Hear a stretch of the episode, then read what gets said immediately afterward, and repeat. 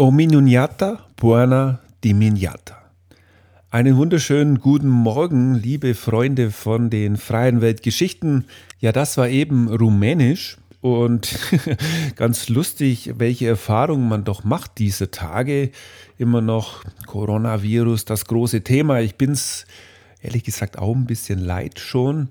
Aber es passiert ja so viel, können uns alle nicht davon retten.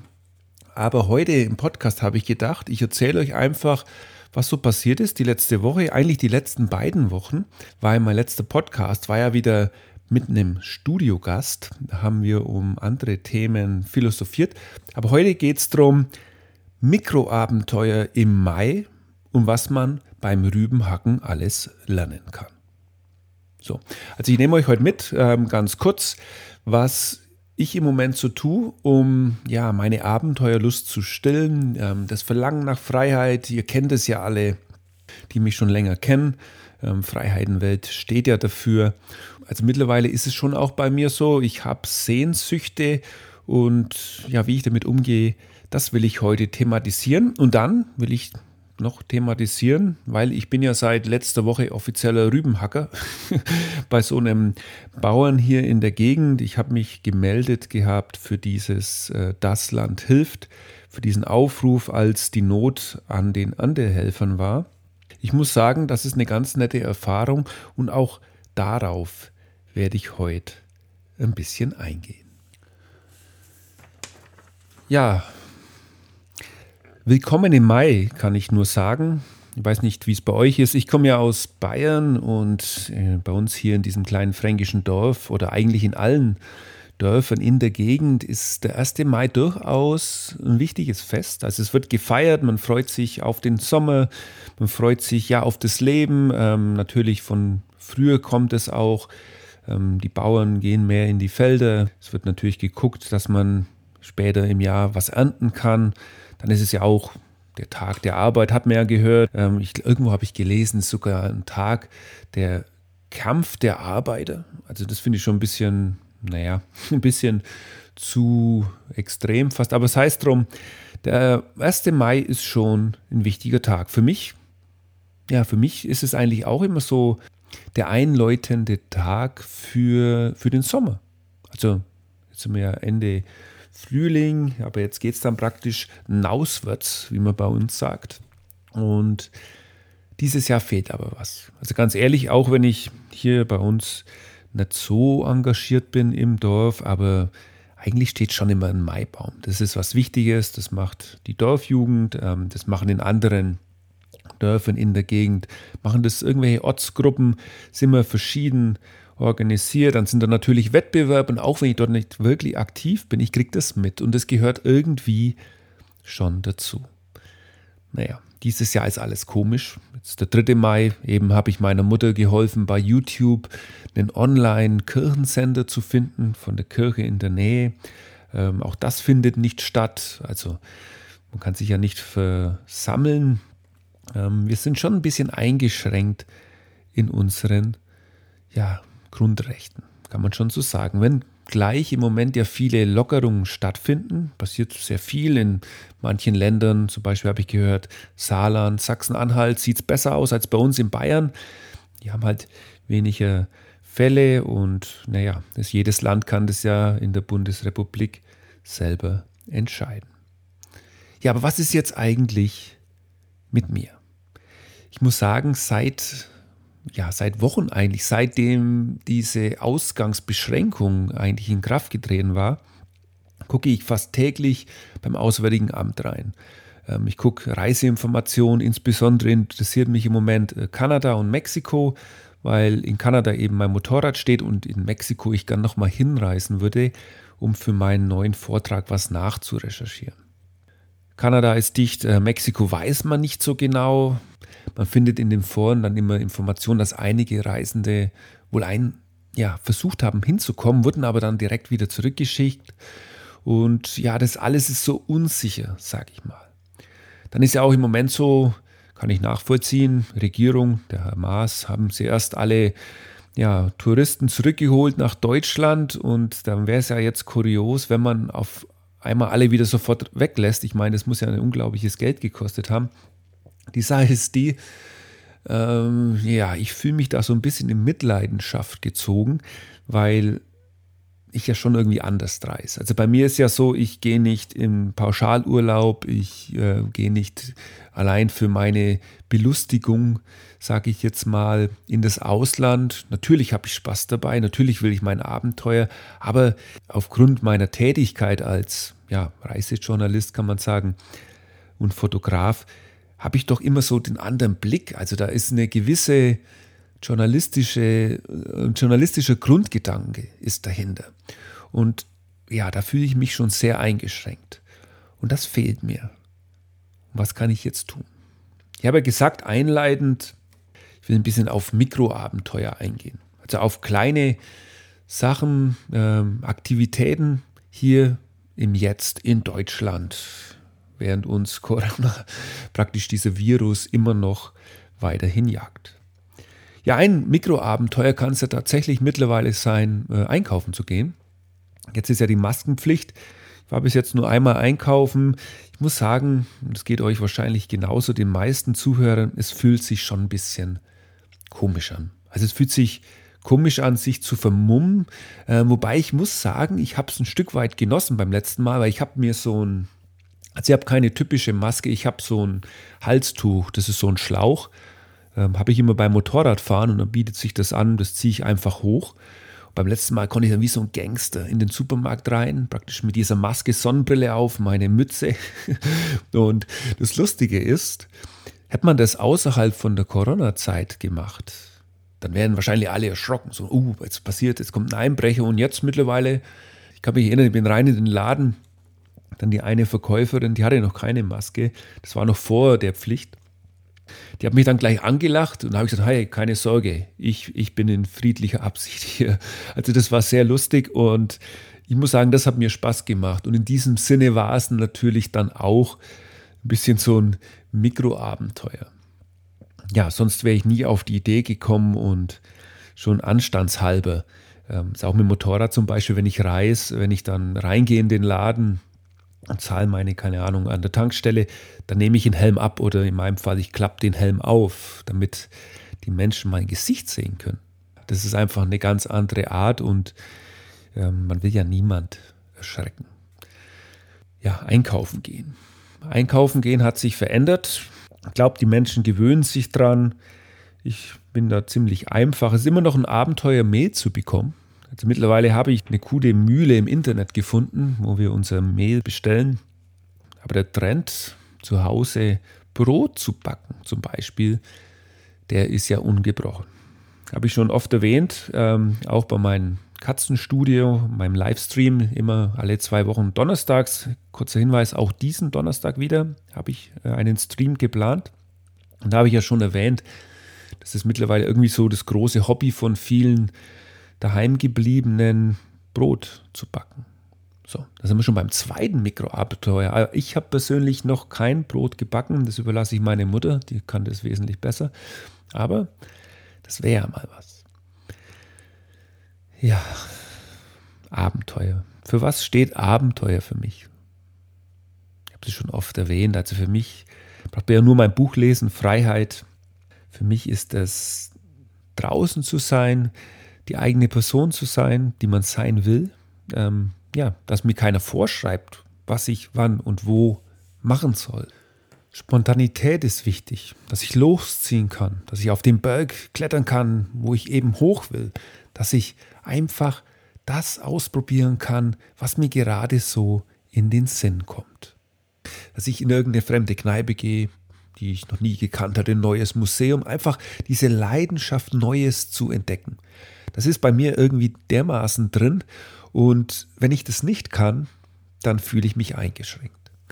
Aber es hilft ja nichts, den Kopf in den Sand zu stecken. Jetzt sind wir hier, jetzt bin ich in Deutschland und ich habe mittlerweile so ein paar Tricks gefunden für mich, dem Ganzen zu entfliehen.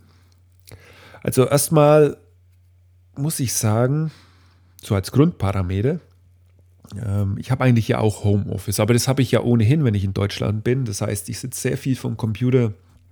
Diese Woche zum Beispiel habe ich zwei größere Texte geschrieben für Magazine. Dann bin ich konstant gerade dabei, meinen neuen Vortrag auszuarbeiten und im Moment so ein bisschen Trailer machen. Das ist alles wahnsinnig viel Arbeit. Ja, da ist natürlich dann so ein Mikroabenteuer, das soll draußen sein. Also ich spiele auch schon mal gerne ein bisschen zu Playstation oder so, um mich ein bisschen zu outen. Ähm, aber das ist nicht das Gleiche. Also es ist dann schon besser draußen zu sein. So. Jetzt habe ich da zwei Sachen gefunden im Moment. Und zwar eine Sache ist, bei uns in der Nähe gibt es so einen kleinen Fluss, die Wörnitz. Ich habe mir da früher nie viel Gedanken drüber gemacht. Ganz ehrlich, also das ist ja das Interessante an dieser Corona-Pandemie, dass man einfach mal vielleicht guckt, was gibt es bei uns in der Gegend zu entdecken. Und wer das noch nicht gemacht hat von euch, liebe Zuhörer, geht einfach mal los, geht ist ja wieder völlig im Trend der Sonntagsspaziergang. Geht einfach mal raus und guckt, äh, oder guckt einfach in eurem Garten vielleicht. Und ihr und guckt, Mensch, was ist dort? Und vielleicht findet ihr da die ein oder andere Überraschung, die ihr überhaupt nicht erwartet habt. Ja, und wie gesagt, in diesem Fluss, da war ich früher als Kind, also zwölf Jahre alt vielleicht, waren wir dort öfters mal Kanu fahren und so. Ähm, ich war nie ein großer Angler. Es gibt aber Leute, die angeln dort. Ähm, aber ansonsten habe ich dort eigentlich nie viel gemacht. Es war halt immer, die Wörnitz ist dort einfach. Und ja, vor kurzem habe ich herausgefunden, dass an einem Punkt dort um die 20 Schwäne sind. 20 Stück. Also ich habe natürlich schon vorher in meinem Leben Schwäne gesehen und unglaublich tolle Tiere, habt ihr auch öfters fotografiert.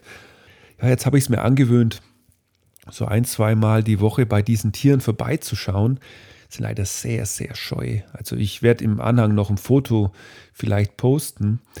Ähm, aber richtig nahe bin ich dem Tier noch nicht gekommen, weil ich bin immer da. Hm, letztes Mal war ich beim Sonnenuntergang und es ist wirklich total schön, weil dann färbt sich dieser ganze Fluss halt so schön gelb und die Tiere schwimmen dort so. Leider schwimmen sie immer weg von mir. Und aber allein dort zu sitzen und die zu beobachten, wie sie dort ja ihr Schwanending machen, ja, das ist schon sehr interessant.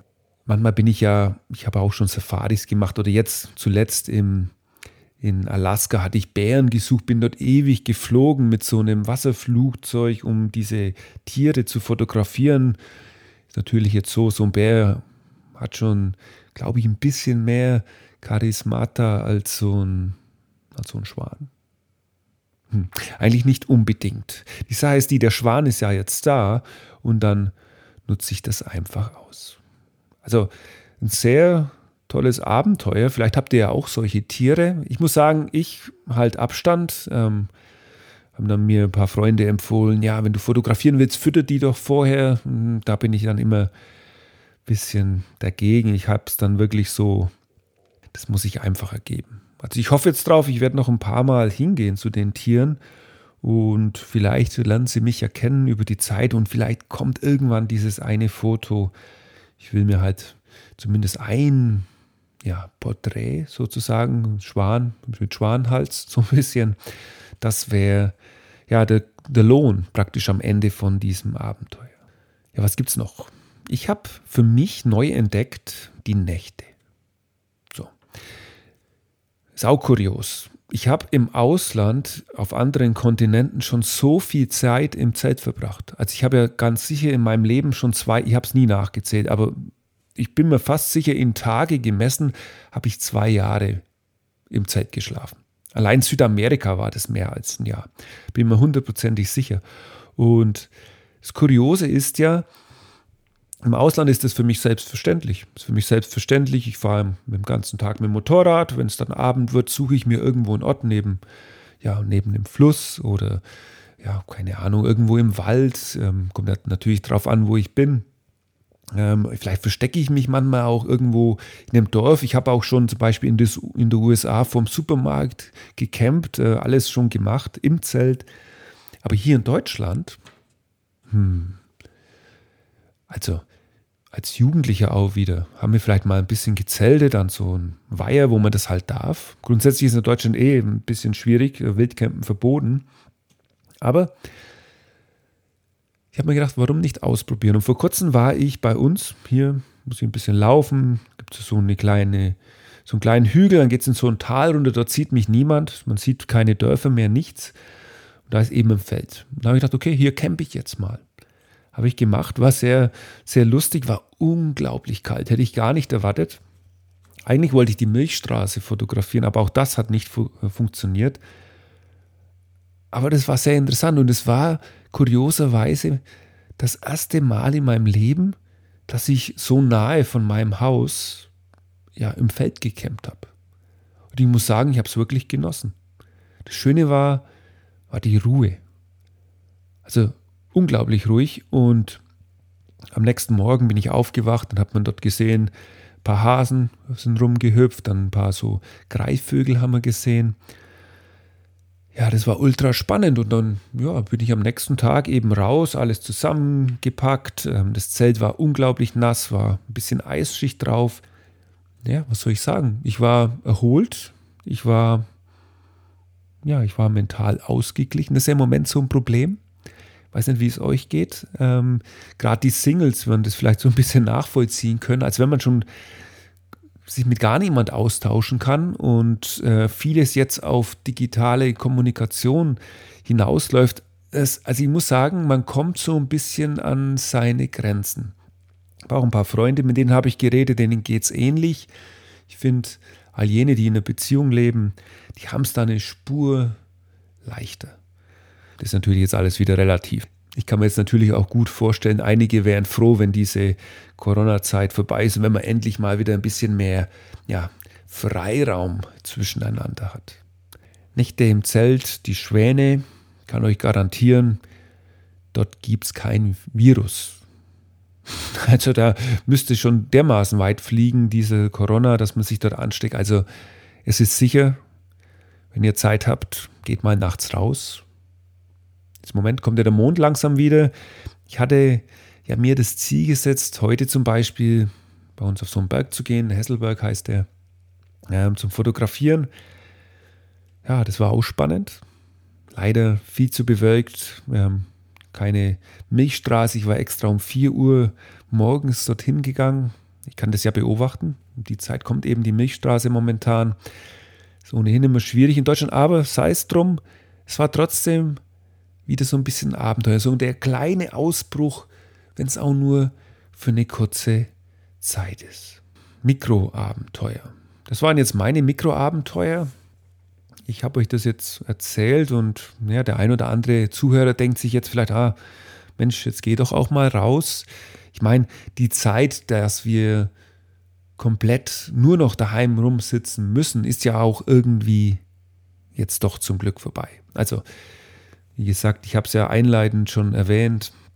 Manche Länder machen schon wieder auf, man darf sich mit mehr Leuten treffen. Man muss das jetzt alles beobachten und ja, es geht eigentlich ziemlich schnell, muss ich sagen, oder? Also ich hm, bin sehr gespannt. Ich hoffe ja mal, dass es keine zweite oder dritte Welle von diesem Virus gibt und dass ich spätestens im Herbst wieder ein paar Veranstaltungen machen kann ähm, und meine Zuhörer begeistern kann. Kommen wir zum zweiten Thema, was man beim Rübenhacken lernen kann. Ihr habt es ja schon gehört, Ominiata buona dimignata. Ja, diese Worte habe ich gelernt von einer jungen, hübschen, ja, kann ich sagen, rumänischen Frau. Die ist dort nämlich auch beim Rübenhacken. Laura ist ihr Name. Es ist ja sehr interessant, dass jetzt ja doch praktisch die Erntehelfer kommen konnten. Und ich bin dabei so einem Biobauern. Und für alle, die sich fragen, hey, warum hackt denn der jetzt eigentlich nach Rüben? Also was man macht, man hackt das Unkraut raus.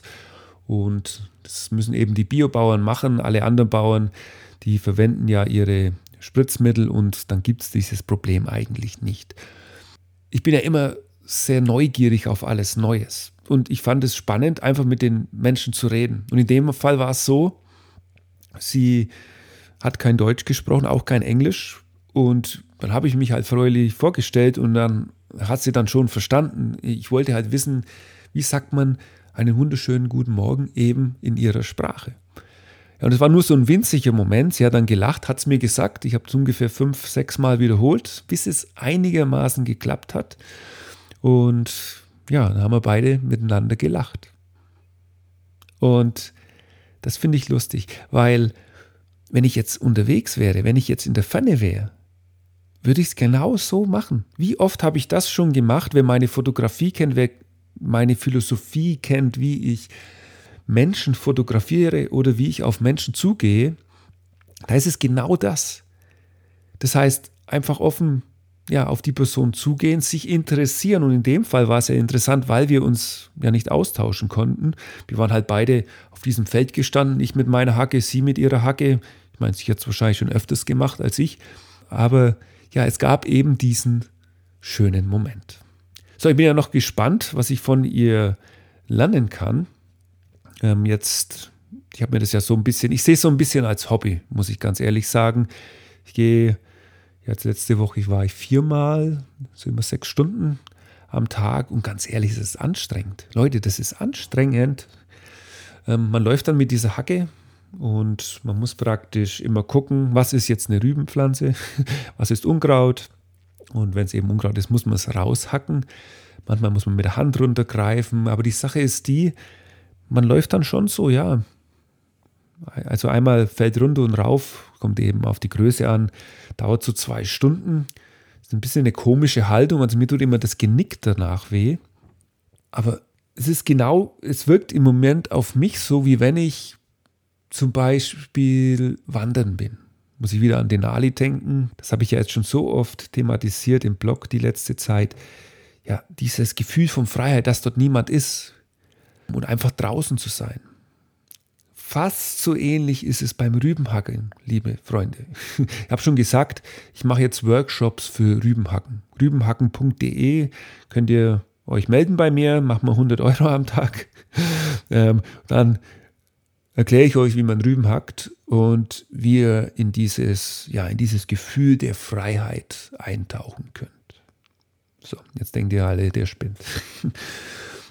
nee, die Sache ist die, es ist wirklich so, vor zwei Tagen war ich zum Beispiel der Erste auf dem Feld, 7 Uhr. Ich mag es ja eh immer früh draußen zu sein. Dann springen da vier, fünf so Hasen durch die Gegend. Vielleicht hat es der ein oder andere gesehen. Auf meiner Instagram-Stories hatte ich das gepostet. Ja, war ein sehr windiger Tag. Ich muss sagen, es war ein richtig raues Wetter eigentlich schon. Das heißt, es war, ja, wie im Denali auch, wo ich wandern war und es war so unglaublich kalt und es schmerzt. Und jetzt ist man auf diesem Feld mit dieser Hacke und es war wirklich unangenehm. Also ich war nicht gut vorbereitet, zu wenig Klamotten, aber man kämpft sich dann trotzdem durch. Was ich so unglaublich fand, äh, wie schnell die Zeit verging. Da hackt man dort so links, rechts, dann wieder bücken, wieder gucken, schauen, dass man ja eben nichts kaputt macht dort. Und auf einmal guckt man auf die Uhr, was? Schon 10 Uhr? Drei Stunden vergangen? Ähm, und das hatte ich jetzt jedes Mal. Manchmal höre ich nebenbei ja Musik oder ja gerade im Moment habe ich mir die Autobiografie von Elton John reingezogen. Das muss ich sagen, ist sehr inspirierend auch. Ich mag ja ganz so Autobiografien und dann verfliegt der Tag auch so. Das mache ich eigentlich, wenn ich in, in der Natur bin, also in der Pfanne beim Wandern nie. Aber in dem Fall, da es doch ein bisschen eintönig ist, fand ich das ganz nett. Für mich ist aber auch interessant, und das will ich nochmal ansprechen, ist ja schon so, und da kann man ja wieder aus der Corona-Krise lernen.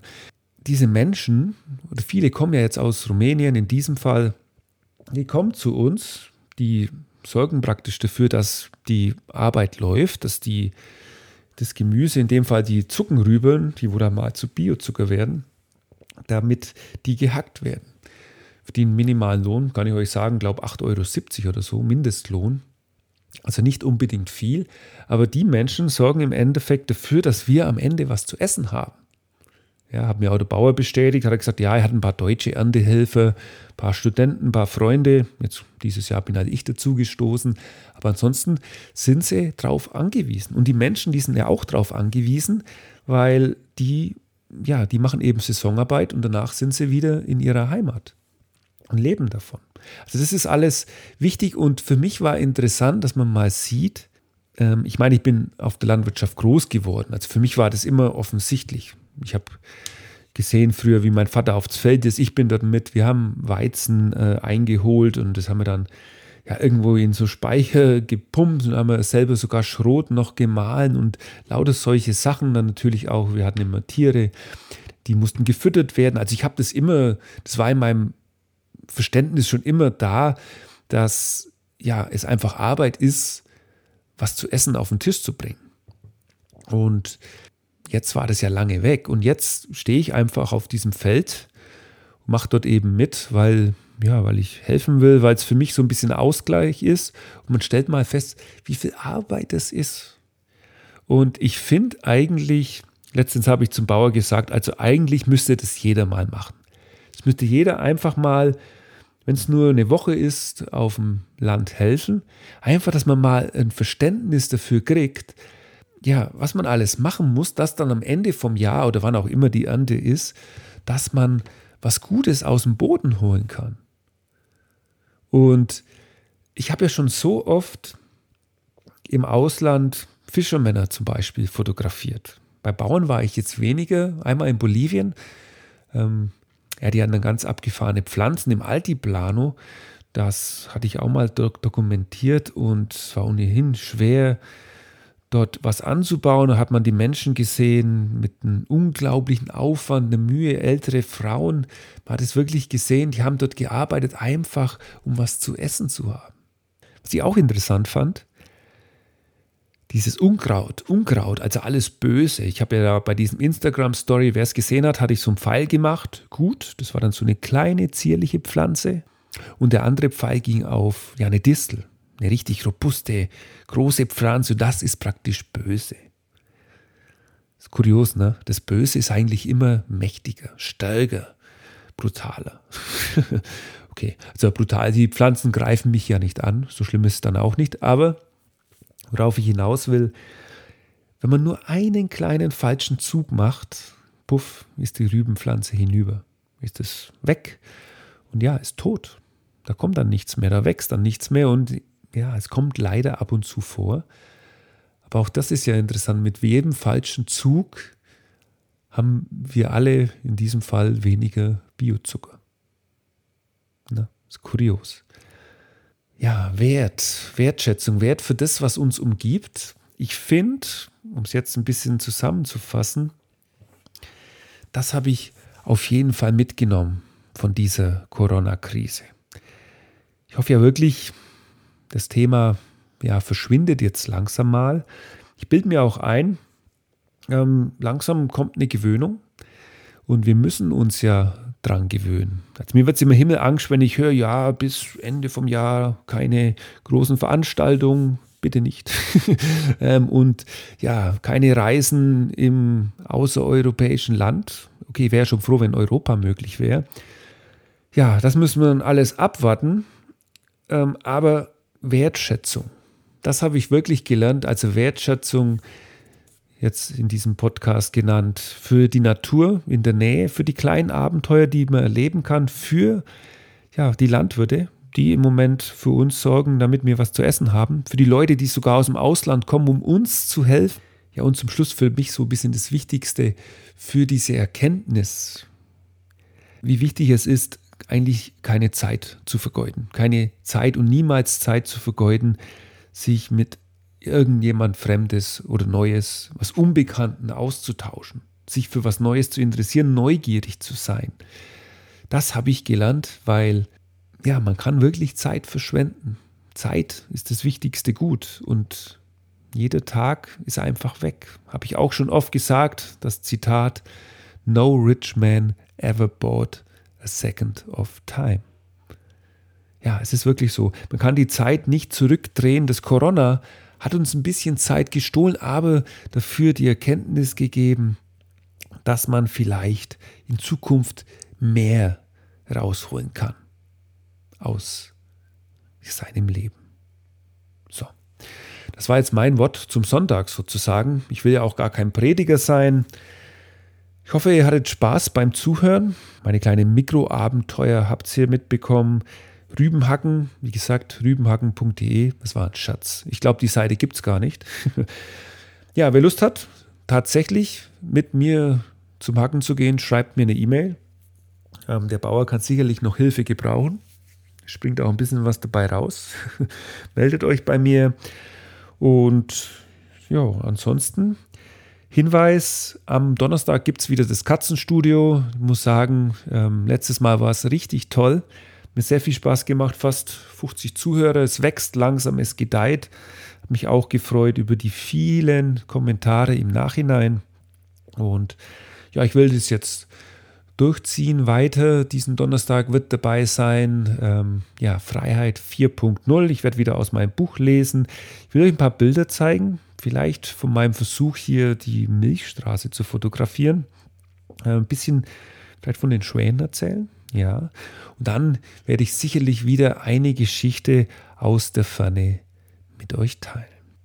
Ja, wenn ihr meinen Podcast mögt, liebe Leute, dann abonniert den Kanal, wo auch immer ihr seid, Spotify, iTunes, Google Podcast, für alle iTunes-Hörer würde mich wahnsinnig freuen, wenn ihr meinen Kanal bewertet. Da kann man ein paar Sterne geben, man kann einen Kommentar abgeben. Und ja, das wäre eine sehr coole Sache. Und ansonsten bleibt mir treu, abonniert meinen Newsletter. Dort gibt es auch immer interessante Neuigkeiten vom Blog, allem, was ich so mache. Und wer Lust hat, mich zu unterstützen, wie immer der Hinweis, im Blog auf der rechten Seitenleiste findet ihr alle Informationen, wie ihr mir ein bisschen was in die Kaffeekasse schmeißen könnt. In diesem Sinne, kommt gut in den Tag. Ich wünsche euch eine neue, schöne Woche. Genießt die Sonne ein bisschen. Im Moment sieht es ja gut aus. In diesem Sinne, bis bald oder pe curant, wie man im Rumänischen sagen würde.